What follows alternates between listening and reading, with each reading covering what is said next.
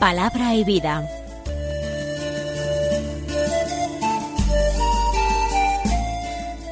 Con el padre Manuel Horta, desde Sevilla.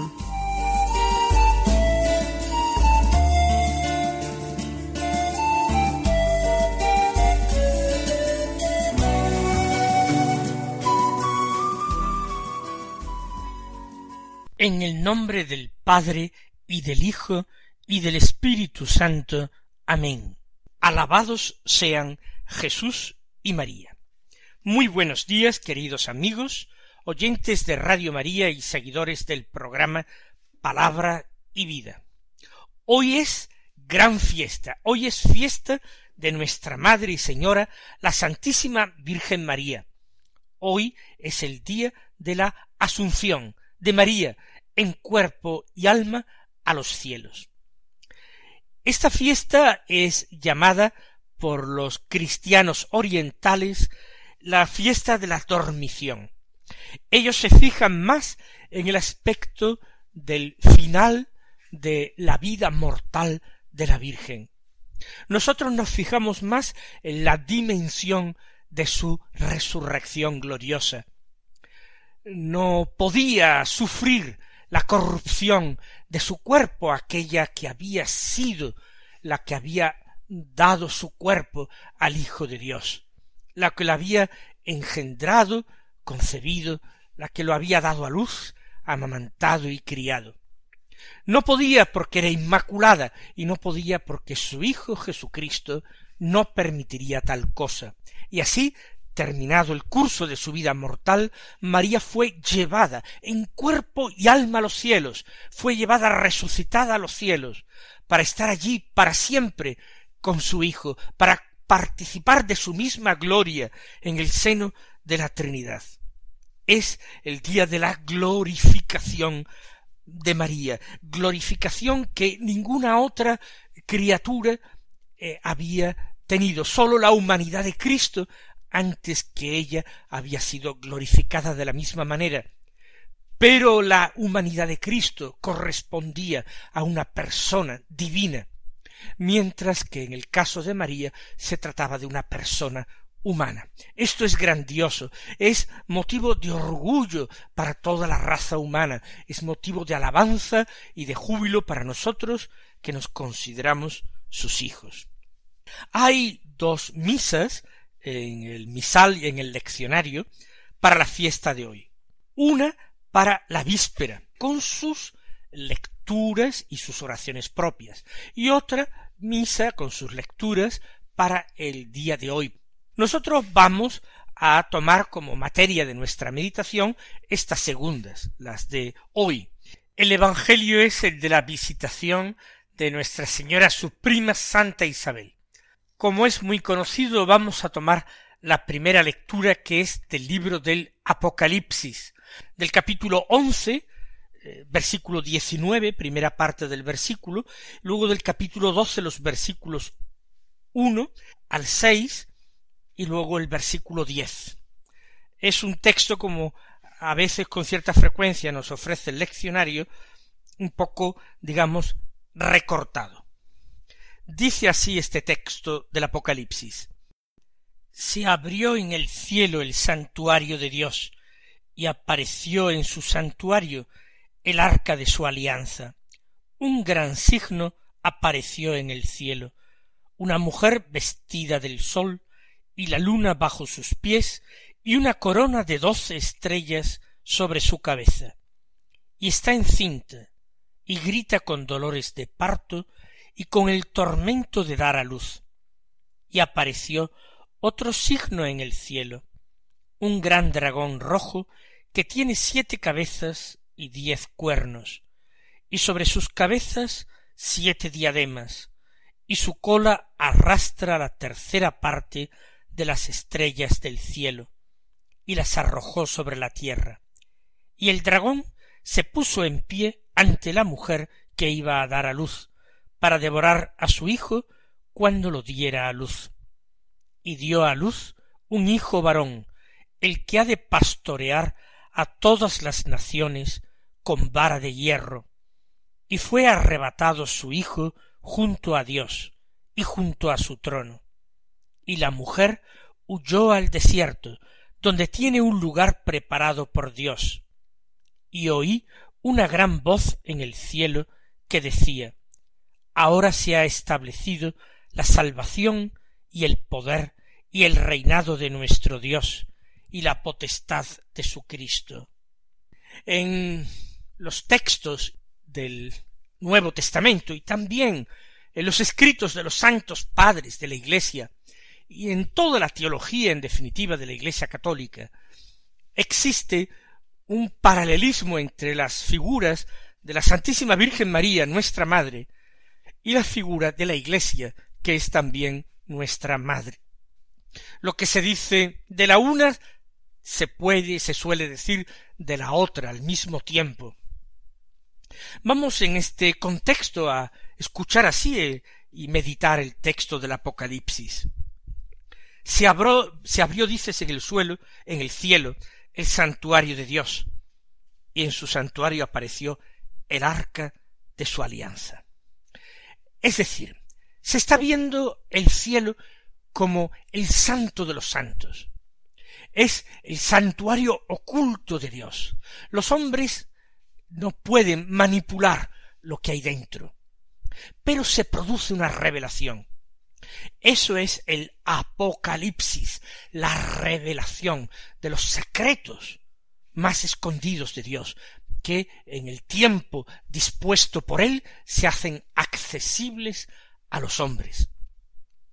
¿Y qué es lo que hay en el santuario de Dios, en ese lugar más oculto en el cielo, el arca de su alianza?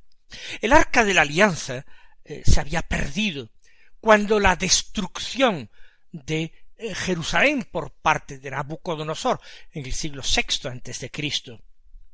El profeta Jeremías, según una tradición bíblica, se la había llevado y la había ocultado, y allí, en un lugar oculto, ha permanecido desde siempre y según una cierta eh, tradición judía se descubriría antes del final de los tiempos.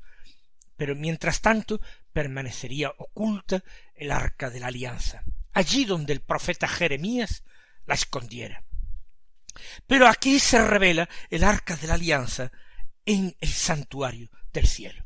¿Y esto qué quiere decir? Que en lo más oculto de su morada, en el cielo, está siempre para Dios patente el signo de su alianza con los hombres, el signo de su amor fiel, de una alianza que él no rompería jamás. Por supuesto, el arca de la alianza no es aquí el símbolo de la antigua alianza, sino el símbolo de la nueva alianza. Y ahora se establece una bellísima traslación simbólica se habla de que en el cielo aparece el arca de la alianza e inmediatamente después aparece una figura portentosa, una mujer. María es también símbolo y también es arca de la alianza, símbolo del amor fiel de Dios. De hecho, en las letanías lauretanas así llamamos a María, Frederis Arca, Arca de la Alianza. En una traducción moderna de estas letanías se le dice Arca de la Nueva Alianza, pero es innecesario detallar más, porque ya lo sabemos que María no es símbolo de la antigua, sino de la nueva alianza. De tal manera que en la visión de Juan eh, se produce inmediatamente esa sustitución de un símbolo para otro. Se ve primero el arca de la alianza y a continuación una mujer vestida de sol. ¿Y qué quiere decir vestida de sol? Envuelta, recubierta por la divinidad. Dios mismo la tiene como cosa preciosa y la envuelve de su luz de sol y la luna por pedestal, porque está por encima esta mujer de todas las otras cosas creadas por Dios. Los mismos astros están a sus pies, las estrellas le sirven de corona. Es la Santísima Virgen, sin lugar a dudas, y de hecho la iconografía tradicional de la Santísima Virgen se ha aprovechado de esta simbólica del Apocalipsis. ¿Qué más sigue diciendo el apóstol Juan, el vidente de Patmos? Apareció ahora otra señal en el cielo, que es un dragón rojo, enorme, siete cabezas, diez cuernos, siete diademas en las cabezas. Siete cabezas y diademas. Las diademas son emblema real, principesco. La corona es propia de los reyes, la diadema de los príncipes. Este que aparece así, pero con su verdadera figura que es espantosa, dragón rojo, pretende ser príncipe, es el príncipe de este mundo. Por el pecado de Adán y Eva se le permitió enseñorear por un tiempo, por un tiempo limitado, se le permitió enseñorear el mundo. Eso sí, se le anunció que de la descendencia de la mujer saldría quien le aplastara la cabeza. Tiene diez cuernos. El cuerno es el símbolo de la fuerza, del poder. Diez cuernos significa un poder grandísimo. Y ahora este dragón con la cola barre del cielo un tercio de las estrellas, arrojándolas a la tierra. Es quizás una alusión a la rebelión de los ángeles en el principio de su creación, instigados por Satanás, muchos de ellos, que eran como ángeles en el cielo, por su pecado y por su rebeldía, cayeron, y cayeron y, y fueron a la tierra también para tentar a los hombres, para tratar de ensuciar y tratar de estropear la creación de Dios? Puede tratarse precisamente de una alusión a esto. Por obra de este dragón temible de Satanás, otros muchos que son como estrellas en el cielo caen, un tercio nada más y nada menos.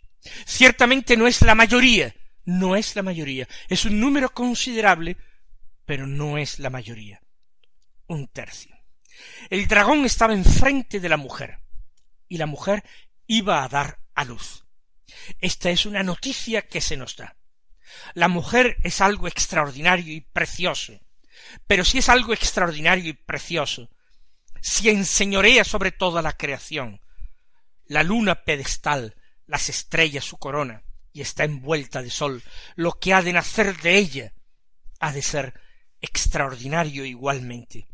Y el dragón aguarda aguarda para tragarse al niño en cuanto nazca. Vano eh, deseo, vano propósito del dragón. Él está ensoberbecido por sus diez cuernos y por la fuerza de, arrastre que tiene, que hizo caer del cielo un tercio de las estrellas. El dragón aguarda, pero aquella mujer dio a luz un varón, destinado a gobernar con vara de hierro a los pueblos.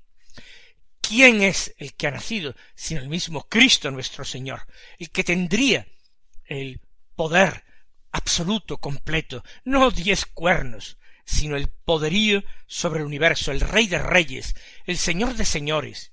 ¿Quién es el que nace sino el que heredaría el trono de Jacob, el que se sentaría para reinar sobre la casa de Israel para siempre, pero no solamente eso, sino que sería Rey eterno y Señor universal, y al que vendrían todos los pueblos a rendirle homenaje y ofrecerle tributo. Ese niño estaba destinado a gobernar con vara de hierro a los pueblos. Y arrebataron al niño y lo llevaron junto al trono de Dios. Ese niño es alguien muy especial. Si está junto al trono de Dios, quiere decir que tiene que ser su hijo. Los hijos se colocan junto a sus padres, si son reyes, junto al trono de sus padres. Allí está a salvo de cualquier peligro, está muy por encima del dragón. Entonces la mujer huyó al desierto, donde tiene un lugar reservado por Dios. Ahora esa figura excelsa de la Santísima Virgen María se convierte también en imagen de la Iglesia, que es nuestra Madre. Ella tiene que huir al desierto, en este mundo, ser perseguida por los siglos. Tiene que ser perseguida no por los hombres, sino por el dragón y sus secuaces, ya sean sus secuaces ángeles, ángeles caídos, estrellas caídas, o sean sus secuaces hombres malvados. Da lo mismo. Parece que los diez cuernos del dragón tienen que infundir miedo, pero no lo infunden. El imperio romano vivió diez terribles persecuciones. Y sin embargo estas persecuciones, que son eh, ejemplares, paradigmáticas de todo lo que vendría después, no implican la plenitud del poder, son más bien la agitación inútil de aquel que sabe que ya está vencido. Pero la mujer tiene que huir el desierto y allí tiene un lugar reservado por Dios. No podrán tocarla, pero el dragón la combatirá. Se oyó una gran voz en el cielo. Ahora se estableció la salud y el poderío y el reinado de nuestro Dios y la potestad de su Cristo. La salud es la salvación. Con este niño ha llegado la salvación para los hombres y el poderío y el verdadero poder, el verdadero poder de Dios que radica en su amor, en su plenitud de vida. Ahora se estableció en el niño que dio a luz la mujer y el reinado de nuestro Dios y la potestad de su Cristo. Ahora comienza. Es una lectura, la del Apocalipsis, que desvela el sentido de la historia, que ilumina profundamente los planes de Dios, la historia de la salvación, en la cual María tuvo un papel fundamental. Vamos a darle gracias a Dios por ella y a ella por Cristo su Hijo.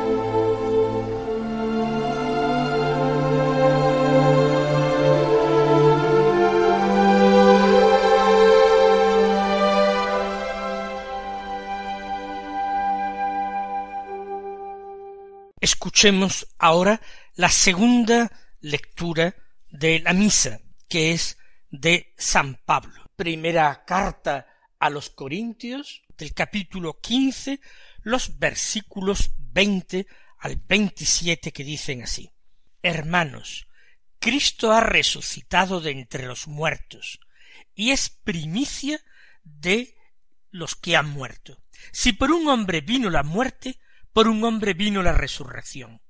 Pues lo mismo que en Adán mueren todos, así en Cristo todos serán vivificados. Pero cada uno en su puesto. Primero Cristo como primicia, después todos los que son de Cristo en su venida, después el final, cuando Cristo entregue el reino a Dios Padre, cuando haya aniquilado todo principado, poder y fuerza. Pues Cristo tiene que reinar hasta que ponga a todos sus enemigos bajo sus pies. El último enemigo en ser destruido será la muerte, porque lo ha sometido todo bajo sus pies. Este texto de la carta primera de Pablo a los Corintios está elegido en el contexto de la solemnidad de la Asunción de Nuestra Señora porque se habla de la resurrección de Cristo, que será seguida de la resurrección de los fieles a Cristo. En ese contexto, como digo, está puesto este texto, que por otra parte entraña muchas dificultades exegéticas en las que yo no quiero entrar y trae bastantes complicaciones. Vamos a tratar de mm, comentarlo de una forma eh, sencilla y breve y que sobre todo nos sirva para la oración y no nos suponga ninguna complicación. Cristo resucitó de entre los muertos. Lo dice Pablo, lo dice todo el Nuevo Testamento. Es la verdad fontal de la que derivan todas las demás verdades. En otro lugar dirá Pablo, si Cristo no ha resucitado, vana es nuestra fe. No tiene sentido nada de lo que creemos, nada de lo que observamos y practicamos. Y Cristo resucitó el primero de todos. No hay ninguna otra criatura humana resucitada antes que Él. Me dirán ustedes, ¿y los tres personajes a los que Cristo resucitó en los Evangelios no resucitaron antes que Él si fueron resucitados por Él en los días de su vida mortal? No, porque esa no fue una verdadera resurrección, fue un volver a esta misma vida mortal. Tanto el hijo de la viuda como la hija de Jairo como Lázaro, que volvieron a la vida, volverían en algún momento posterior a morir por alguna enfermedad, por violencia de los hombres, por edad avanzada.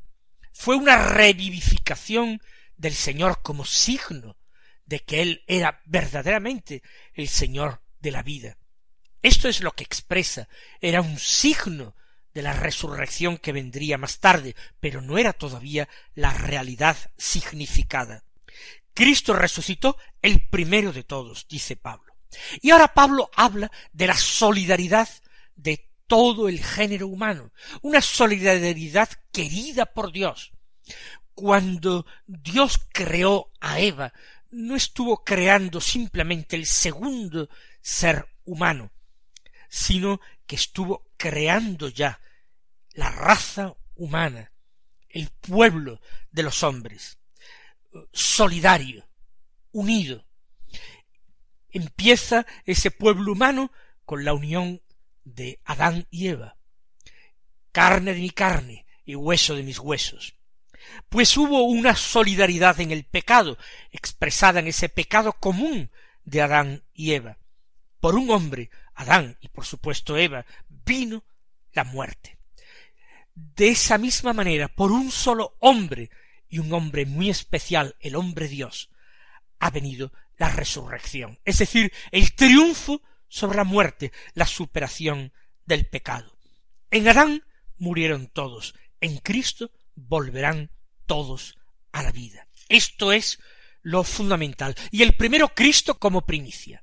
Después dice él todos los que son de Cristo, pero nosotros anticipamos a María. Después de Cristo, María, la primicia de las primicias de Dios. No nos da tiempo a comentar el Evangelio de hoy, que es el de la visitación de María, pero nos quedamos con las palabras del Magnificat, el poderoso ha hecho obras grandes por mí. Que el Señor os bendiga y hasta mañana si Dios quiere.